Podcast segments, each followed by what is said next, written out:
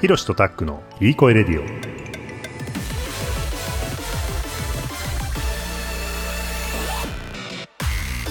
この番組はカナダに住む弟ひろしと東京に住む兄タックがリスナーの皆さんにいい声を届けようという番組です。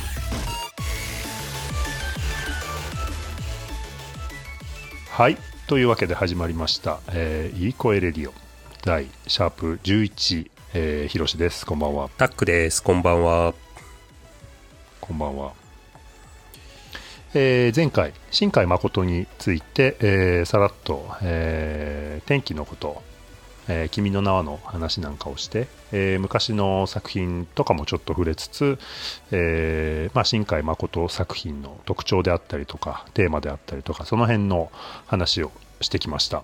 ほい。今日は続きで、で、こそうですね、うん天気の子の話まあ、天気の子、もうちょっと掘り下げたいよね。うんいろいろテーマ、あのーあると思うので、ほい。えーここを掘り下げていこうと思います。はいで前回から、あのーサブタイトルをね、はいあのー僕がいい声で、はい。えー言うっていうのをはい。やってきてるんだけど、はい。ちょっと早速それ言っちゃっていい？行ってみよう。じゃあ、シャープ11のタイトルコール、お願いします。誰のための君だろう ちょっともう一回ちょっとカットするかどうかわかんないけど、もう一回行ってみようか。あのもう一回言ってみよう。はい。はい。では、タイトルコール、お願いします。誰のための君だろうと思う本当さ。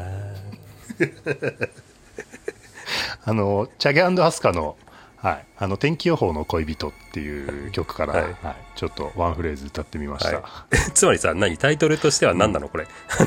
誰のための君だろうなの？それとも天気予報の恋人なの？うん。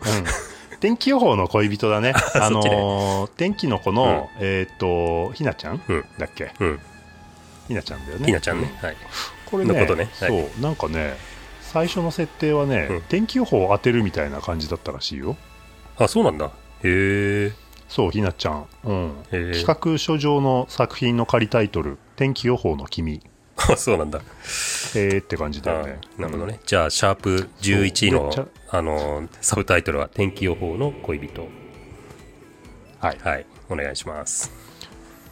はいえっ、とあじゃあ僕からなんかいい,、いいかなえーとなんかまあそのね、うん。あのラストが変わってきたっていう話はうん。前回したと思うんだけど、うんうんうん。まあ完全にその、穂高君があの個人の欲求というか、うん。えー個人の思いっていうのを、えー完全に遂げたっていうのが天気の子かなって思ったんだけどその中であの大人と子供の対比みたいなところが結構僕はあのー気になったというかポイントで、うん。うん、つまりなんだろうなえっ、とその世界とか運命とかっていうところを背負ってしまう子供たちみたいなのを、えー前回の話でも少し話したんだけど、うん。なんかねこう大人はその子供を諭すというかさ、うんそういう立ち位置でさで子供は子供なりにあのーなんだろう未熟ながらも、えー世界に、えー少しずつ少しずつ入ってって大人になってってみたいなところで、うんでも、うんえー自分の思いみたいなところを押し殺してっうん。ていうようなことを、うんえー天気の子ではもうバーンとなんか爆発したというか、うん。本当にあのもうすねあのひなちゃんに会いたいんだっていうようなことで、うんえー突っ走って、うん。でえっ、と菅さん小栗旬うん演じる菅さんなんかも、うんえっ、と一時はねいやいやお前も大人になれよっていうようなさ、うん。そういうことを言ってたりしたんだけれども、うん。菅さんは最終的にね、あの穂高のために、えっ、と、なんだろうな、まあひ、なちゃんに会えるように、ちょっとね、うん。で助け舟をしてくれて、うん。うん。で、穂高も穂高でさ、うん。あのその菅さんに対しても、うん。あの警察に追われてて追ってくる警官に対しても、うん。あの銃を向けたりするっていうようなシーンがあってさ、うん。うん。で、えー最終的に、あのー穂高は自分を通して、まあ、僕はそれであなんかいやそうだよなそれでいいよなっていうふうに思ったところがあって。子供に対して？子供っていう。そうそうそうそう、うそうね、で、うん。うん、なんか、うん、あどうぞ。いやあのそうそう。あのその話はあの一つ今回の大きなテーマだと思うんだけどつまりおとも大人と子供の、えーっと対立構造。まあ世代うんうん。ギャップの話でこここに多分組み合わせて話した方がいいのが、やっぱり現実の世界に起きている問題で、えっとまあ、今回の天気の子の主題でもある、えっと、気候変動の問題うん。があると思うんだよね。でそれに対する、うんえっと私たち人類の向き合い方っていうものがまさに世代間の、うん。側面から見ると、えっと、天気の子と同じ、うん。同じ状態になっているっていう気がするんだよね。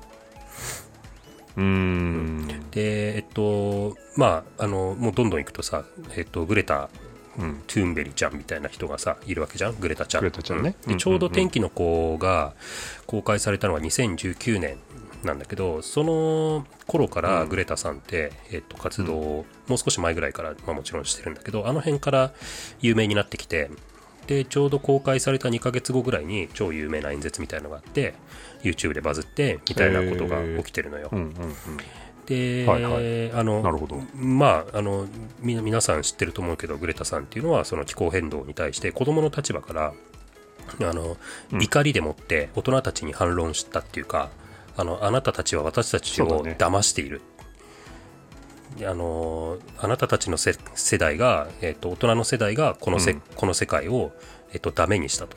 うん。気候を壊してしまったと、うんうんでこのままいけばもう数十年で、あのもう後戻りできない状態に行ってしまうと。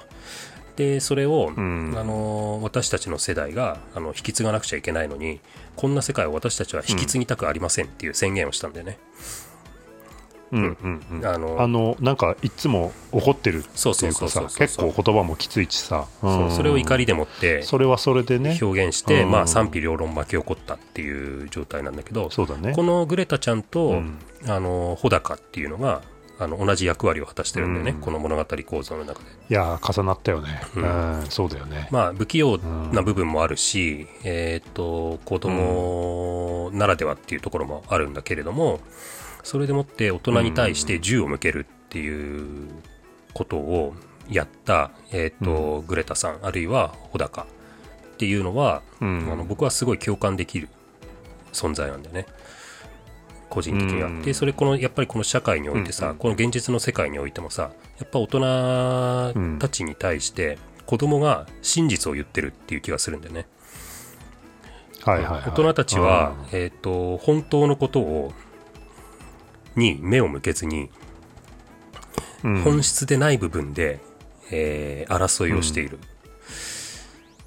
で、なんかねうん。いろんなところでね。うん、いろんなところで。うん。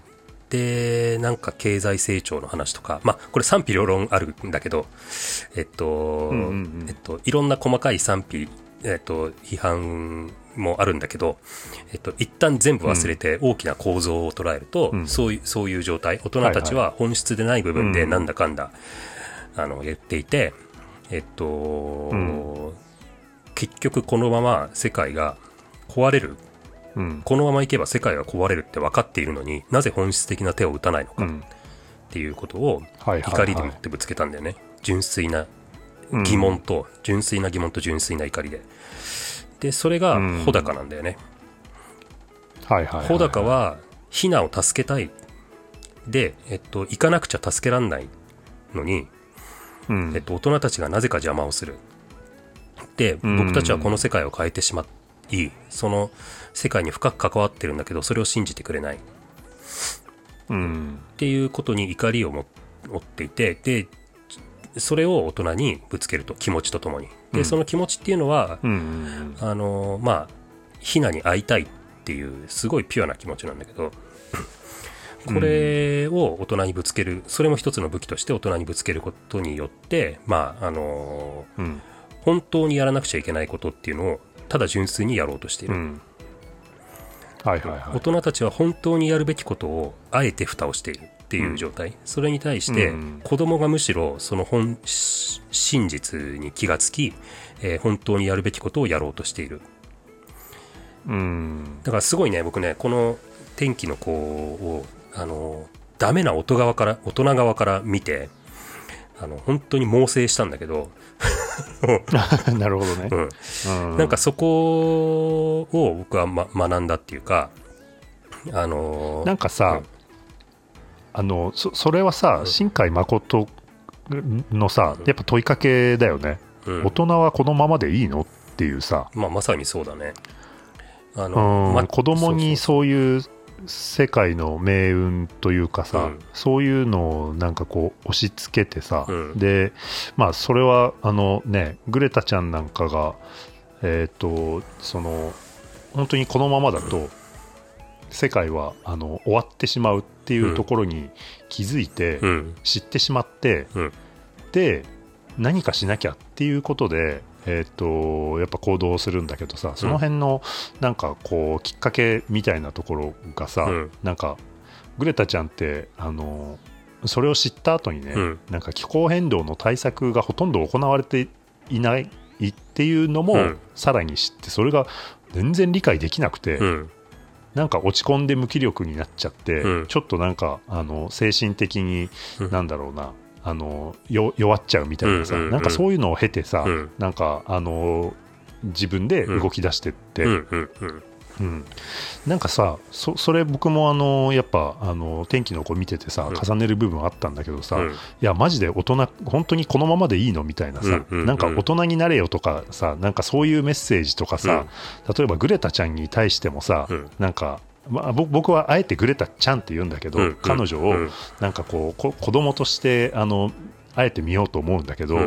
やっぱりグレタちゃんが怒ってることに対してとかさ、うん。How dare you みたいなすごい強い言葉を使うことに対してさ、うん。なんかまあ一部の大人たちは、うん。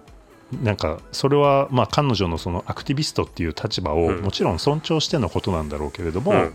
彼女を大人として扱って、うん。いやそういうふうに怒りだけをぶつけてても世界は変わらないですよとか、うん。なんかちょっとそういうたしなめるような態度をうん。当時取っちゃってたんじゃないかなっていうふうに僕には、あの見えてて、うん。なんかそういうのとかがまさにうん。全く全然違う議論をしてて、全く違うよね。全く違うよね。えあの気候変動の話じゃんっていうさ、うん。それの対策ができてないことに対して怒ってるのにさ、うん。いやその手段はみたいなのってさ、そうだね。本当になんかさ全然論点ずれててさ、目的が見失ってるよね。なんか、ななんか政治、政治ってそういうもんなんだけどさ、なんか、いやそうなんだろうね、それはそうなんだろうね。それはそうなんだろうけどさ、いやでもそうやって結結局世界は壊れていくんだよねっていうことをさ知ってしまったグレタちゃんとさ知ってしまった穂高っていううん。ものがさあのピュアな気持ちで投げつけてくるものってすごいあの、うん。無視できないものなんでな気がしました。うん。まあその穂高のピュアな気持ちっていうのが、うん。えーっとなんだっけ菅さん？菅さんを動かししてたんだけど。そう大人になれよっていうふうにたしなめてたうん。菅さんが、うん。えーっと銃を突きつけられて、うん。最終的に、うん。あのー手助けをしてくれると。うん、そうだね。突き動かされた子供のピュアな気持ちに突き動かされた大人っていうことでねうん。うんまああれであれは要するに世界が動いた瞬間だよねだからね。そうそう子供が世界を動かした瞬間。うん。やっぱなんうん。かファンタジーだからできたことだと思うんだけどなんかそのファンタジー、うん。そういう構造ってさまあすごいピュアあのまあちょっと作品の話に戻ると今度逆に。新海監督って、この子供のピュアな気持ちっていうものをずっと描き続けてきた人だと思うんですよ、うん。うん。うん。でファンタジーとして。でもそれが、うん。そこのファンタジーで今回ややったこと,、えー、とその世界うん。ファンタジー世界の中でその世界と個人との関係の中でこう何かをひっくり返したことっていうことが、あの天気の子でやられたわけだけれどもなんかそこにその現実の世界が追いついたっていう感覚があるんだよね、グレタちゃんを見ると。ああはいはいはい。でやっぱあれだね、なんか君君の名は敵だねなんか。きそのファンタジーが世界に追いつくとかさ。うんうんうん。そうなの？あのねなんかあのラッドウィンプスの曲でさ、うん。うん、僕の手が君に追いついたとかさ、うん。君君のあの君の、えー君の心が君を追い越したとかさなんかそういう歌詞とかっていうのがあね。あの出てくるんだけど、うんうん。まあなんかそこの辺重なるようん。ね。つまりなんかこうファンタジーによって突き動純粋な、えっと、ピュアさを描き続けてきた、えっと、うん。新海監督のファンタジーから僕らが純粋な気持ちを受け取って、その純粋な気持ちを持って純粋に世界と向き合っていってもいいんじゃないかっていう気がしたの。現実の世界とね。うん。なんかあの現実の世界ってさもっと複雑で、えーっともっと政治的で、もっとお金の匂いがしてで組み立てられていてさ、で悲劇が生まれてうん。地獄があって一方では、で格差が生まれてうん。みたいな、その状況に対してもっとピュアな気持ちで、うん。あの向かい合って行動でしてもいいんじゃないかっていう気がしたんだよねこの天気の子を見て。うんなんかね、はいはいはいというのはねあのーうん。まあ、さっきから言ってるけど新海監督って本当にこの子供のさ、ピュアな気持ちを描くのがむちゃくちゃ上手だと思うんですよ。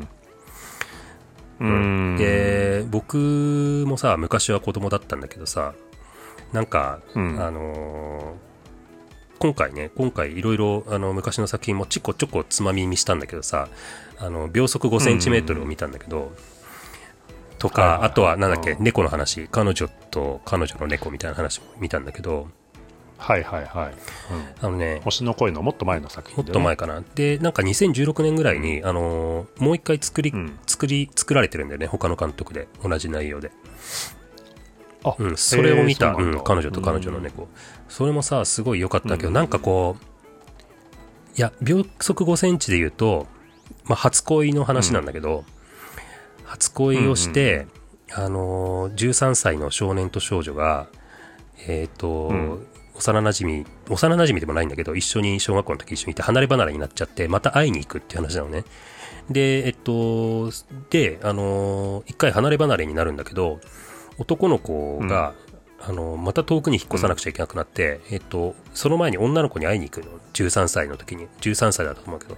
で、うんうんうん。男の子は東京に住んでて、女の子は栃木に住んでて、で、うん電車を乗り継いでさ、会いに行くんだけど、で、その電車が雪で遅れちゃって、なんか7時に待ち合わせる予定が待ち合わせたんだけど、なんかもうに22時とか、えっと 10, 10時とか、うん。もう11時とかになっちゃって、ものすごい待たせちゃうん。だよね。うん。それではいはいは、い。ようやく、なんかさ、僕らってさ、あの、なんか今だったら、まあそれ、その当当時は携帯もない時代のことを描いてるんだけど、そんな、なんかその遅れることによる、なんか会いたい気持ちが募るけれども会えない感覚とか、なんか雪が降ってもううん。電車が止まって動かなくなってどうしようもない感覚とか、何も自分は太刀打ちできない感覚とか、あの僕らってさ、うん。昔持ってたかもしれないけど、今もうないと思うんでね。で、特に、で、いそうだよね。一番はもううん僕もうキュンキュンしちゃったんだけど、キュンキュンしちゃったんだけど、会いに行って、で、うんようやく会えましたと。で、二人が、うん。なんかあの、暗暗もう夜中、雪が降る中、木の前でキスをするみたいなシーンなんだけど、もう、あったね。うんその時の、なんでしょうね、えっと、その、なんか、世界がひっくり返る感覚とか、うーんと、うん。好き、その、すごい押し寄せてくる不安とか、その後の幸せとか、うん。なんかそうういうん。初恋、なんか世界なんかがガラッと変わる瞬間の感覚みたいなものってさ、なんか僕らって多分どっかで経験してきてるんだけど、それをそうだよね。もう失って久しいみたいな、あの感覚を。失って久しいみたいなね、そういう初恋とか、あのーだからああそこにさなんかさの乗っかれるかどうかでさ、うん。ちょっとさその新海そ誠う。に対する評価って変わると思うんだけどさそこを冷めてみる。あそこに本当にキュンキュンするのか、うん。ちょっとそれをなんかこっぱずかしく感じちゃうのか、はいはいはいはいはい何子供みたいなこと言ってんだよみたいなね。いや、僕ね、いや、わかる。その気持ち。分かれるよねそう、すごいよくわかるし。いや、なんか僕最初見た時はこんななか、こんなキュンキュンしなかった気もするんだけど、あの、逆にむしろ今なんかね、昨日見たらね、あの、キュンキュンして、で、そのなんか、そのキュンキュンするっていうことが今、ヒロシが言ったみたいに、あの、乗るか乗らないかっていう選択が、うんうんうんあの結構重要な気がして、むしろ僕は乗るべきだと思ったのよ。はいはい。ああ、それはそうそうそう。そのキュンキュンの感覚にいや、昔は僕だから逆にちょっうんと、二十歳過ぎぐらいに見たときは、ちょっとなんか乗れない部分もあった。気がする。なるほどね。逆にそうかもんなんね。かそ、それをうまいことそこまで多分言語化できてなかったと思うけど、んんうんちょっとなんかオタクっぽいなとか、はいはいはいはい。なんか、うん、なんかちょっとそういう、ううん、いや、なんか実際さ、まあ自分もそれなりに恋愛をしてきてとかさ、うんで、いや、当然そういう感感情ってうん持ってたはずなんだけど、うんうんあのい今になって見てみてっていうのもすごくよよくわかる。そうそれもあるのかもしれない。もうか完全に失っちゃってるからさ、そう、そういう感完全に失っちゃってるからさ。いや、でもね、いや、例えば今の一例で、もうそういう感情をものすごい描くのが上手だと思うのよ。うーん、バシッと伝えるのが。そうだね。で、他の作品にもそういうところいやずっそう、ずーっとやってて、で、猫の彼女と彼女の猫の方も、もうなんかこう、うん何かを探し求めてる感覚。まあこれ、あの、あの、なんか5センチメートルの方も同じなんだけど、何かを探し、まあ、ずっとあるよね、それはね。何か、僕は何かをずっと探しているっていう、そのうん。感覚？で見つけられない感覚みたいなのって、まあテーマとしてずっとあると思うんだけど、なんかそういう感情を、えっ、と、きちんと、えっ、と、見るとうん。思い起こさせてくれるっていう、その効果は、今このうん。時代においてむしろ必要なんじゃないかっていうふうに思って、でうんなんかその子供のピュアな気持ちっていうものが天気の子にももちろんあるし、うん。えっと、穂高にあるし、ひなにあるし、まあうん。子供たちにあるんだけど、そこにその、おその大人との対立っていうことで考えると、そのピュアな気持ち、うん。あの、13歳の男女が可愛いキスをする時に感じるあの気持ちっていうものがさ、えっと、僕らなんか、もう、あのー忘れてしまっているけど、なんかそのピュアさにのっとったこの世界の捉え方っていうものが、やっぱりグレタちゃんを見ると、あのーむしろ今せっかくこの世界に、現実の世界にね、現実の世界に必要なんじゃないかっていう気がするんですよ。もっとピュアに、うん。ピュアになれよっていう感じがするんだよね。もっとなんだろう、あえ、まあなんかその、うん。グレグレタちゃんと世界の対立構造みたいのが、うんなんかなんだろう。あのグレタちゃんもね何か具体的に何かをあもちろんいろんな運動やってるけどさ、うん。なんかちゃんとさ、うん。グレタちゃんと世界っていうのがさその対立できてしまうっていうのがさ、うん。うんなんかそれはそれでさやっぱあのーその世界系だよね。ピュアな気持ちっていうのの、うん。あの、うまあ世界系そうか。そういうことになるのか。現実は世界系だよね。うん。いや、なんかその、えっ、と、ことがね、えっ、と、う本当に、まあ何度も言うんだけど、ファンタジうん。ーから得られる、あの、うん。例えば僕がももう一度天気の子を見て面白かったって思ったようにそのファンタジーから得られたものを現実に返していく効果っていうのを、なんかひねくれた見方じゃなくて、素直に、うん。えーっと、う自分の自分見た見たこの観客として見た自分を通してこうなんかうん。社会に行動として移していくみたいなことをがもっと起きるべきなんじゃないかって思思うんだよね。うん。なんか素直にうんうんそこにさ、なんかひねくれた見方がいくらでもできるはずなんですよ。うん。あのももまあもちろん大人としてね、大人としてこの天気の子を受け止めて、大人として行動するっていうこともいくらでもできるんだけど、なんかその大人として行動した結果、この現実の世界は、だ なんかやばいことになってますよねっていうのそうだね。はもう改めて突きつけられたっていう気がするんだよね。ちょっと一回、あの、時間的にシャープ、えー 11? うん。終わりかなって思うんだけど、なんとなく次のうん話としては、僕今、今出てた話の中で、うんそのやっぱりこう、一瞬にしてくるっと世界がひっくり返るとかね、はいはいはいはい。うん、なんかそういう感覚って、まあ確かにあるなって思ってるんだけど、キスをした瞬間のね。あとはさ、その音、うんあ、そうそうそうそうそう、うんうんうんうんとか、うん、なんだろうな。いや、僕ちょっと、あの、話したい、あの、話題というか一個あって、うん。なんかさ、これも一貫してることなんだけどさ、うん。その、彼ら、えっと、新海誠の作品の中での、えっと、主人公の男の子と女の子の、うん。なんか年齢っていいつもずれてたりとか、実際とは違う年齢だったりとか。なんだろう。